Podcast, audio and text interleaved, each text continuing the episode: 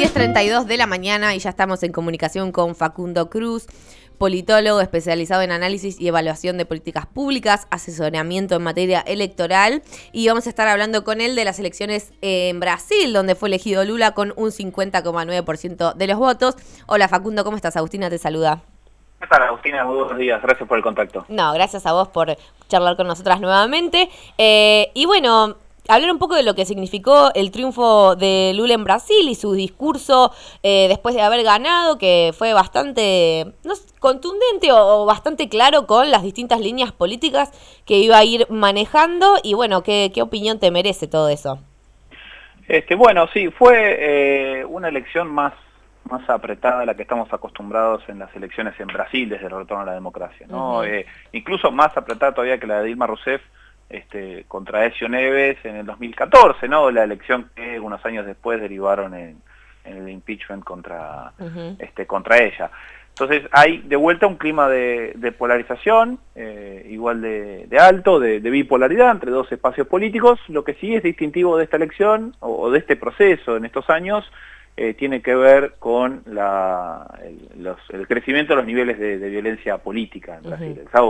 Hubo una situación de una diputada bolsonarista persiguiendo a un militante, un adherente de Lula con un arma en plena luz del día, apuntándolo con, una pistola. Eh, eso ya marca la pauta de que las este, credenciales democráticas del bolsonarismo, del espacio bolsonarista, este, no son las más aptas ¿no? para para la discusión y para la búsqueda de, consensos. Y también este, me parece que, está asociado a, la actitud del presidente este, de anoche, que bueno, después de conocerse los resultados no, no emitió ningún comunicado, no salió a hablar, simplemente se encerró en la residencia presidencial y dejó que cada uno interprete sus silencios a su, a su, mera, a su mera conveniencia. Estos son tal vez algunos elementos que eh, permiten ser un poco eh, temerosos o dubitativos de lo que pueda llegar a pasar en adelante, la buena noticia es que toda la comunidad internacional se movilizó muy rápido en reconocer este, la victoria de Lula este, y en darle su, apoyo en un momento complejo que va a empezar a vivir Brasil,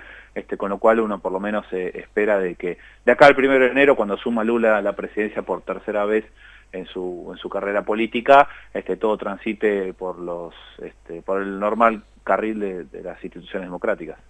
Sí, y bueno, también sabemos que para, digamos, lograr esta victoria, eh, se abrió mucho el paraguas de, consensos políticos con distintos sectores, que a nivel legislativo, digamos, hay más en lugar de la oposición, digamos, en estas elecciones igual se renovaron ciertas bancas de la oposición de Lula. ¿Qué podemos esperar de acá a lo que queda del año y de los conflictos a futuro dentro de su nuevo gobierno?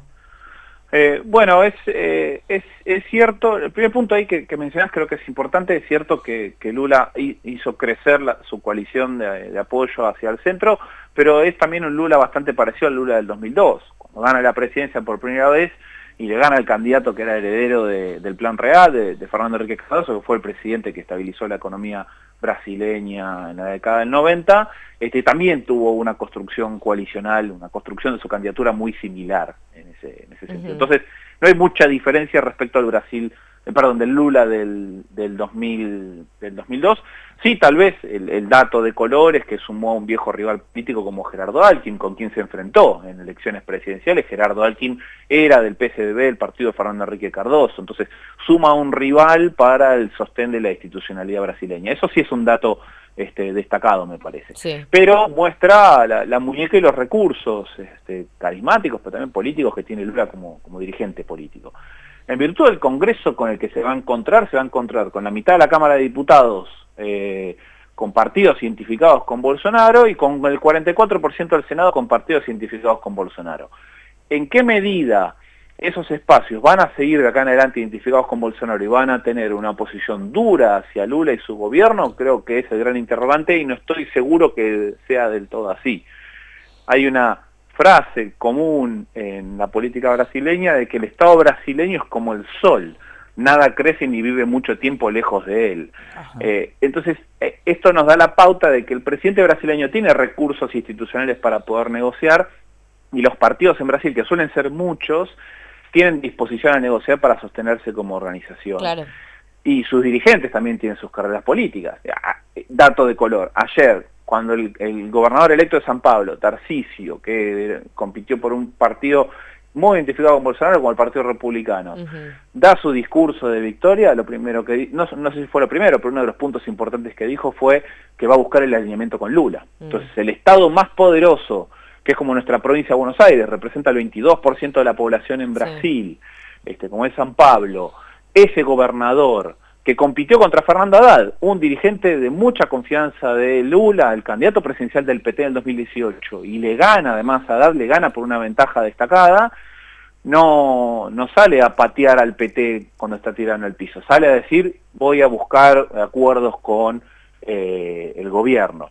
Eh, entonces eso da la pauta de que tal vez el bolsonarismo como identidad eh, se mantiene, pero quienes sean los herederos de un eventual bolsonarismo, por ahí tienen posiciones más dialoguistas, o tal vez lo que tenemos es que acá en adelante el bolsonarismo deja de ser bolsonarismo y pasa a ser otro ismo.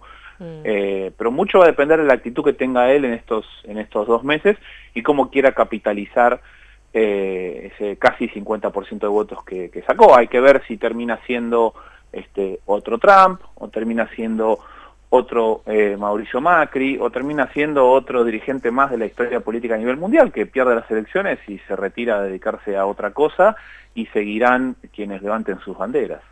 Sí, bueno, también salió mucho esta charla de, bueno, fue casi de los de los últimos eh, del grupo del grupo de Lima en salir y se habla esto, bueno, al final no han logrado ninguna reelección. Bien mencionabas el silencio de Bolsonaro, ¿no? No, no salió a decir nada, no, no escuchamos su discurso, su posicionamiento no sabemos o nos deja la duda de, bueno, ¿qué va a pasar con este bolsonarismo que se creó? Que, que Lula también lo dijo, está bien, Bolsonaro no fue reelecto, pero sí ya quedó creado eh, ese bolsonarismo en la gente de Brasil.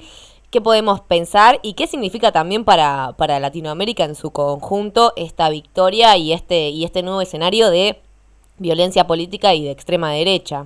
Mm, sí, ese, Lula sin duda se va a llegar a un Brasil que eh, volvió a tener indicadores sociales este, negativos, volvió a aparecer Brasil en el mapa del hambre, era algo que él había este, logrado sacar a Brasil después de décadas de, este, de indicadores negativos en términos sociales, en términos de alfabetismo, en términos de este, salud alimentaria. Él había aportado políticas y su espacio político habían aportado políticas que habían mejorado notablemente estos indicadores y ahora volvieron ¿no? varios casilleros atrás en este, en este, en este juego de la boca.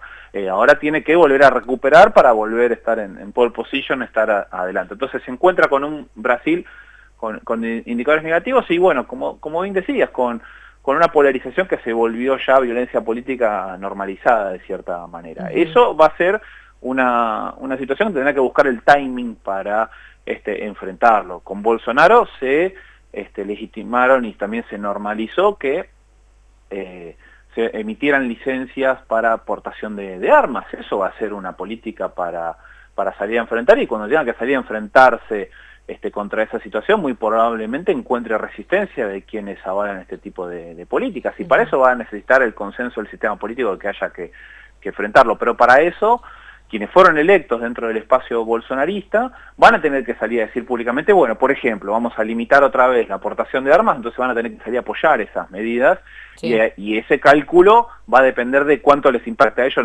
en, su imagen pública. Si no les impacta en su imagen pública, entonces imagino que van a tener eh, intenciones de apoyar o de, o de acompañar.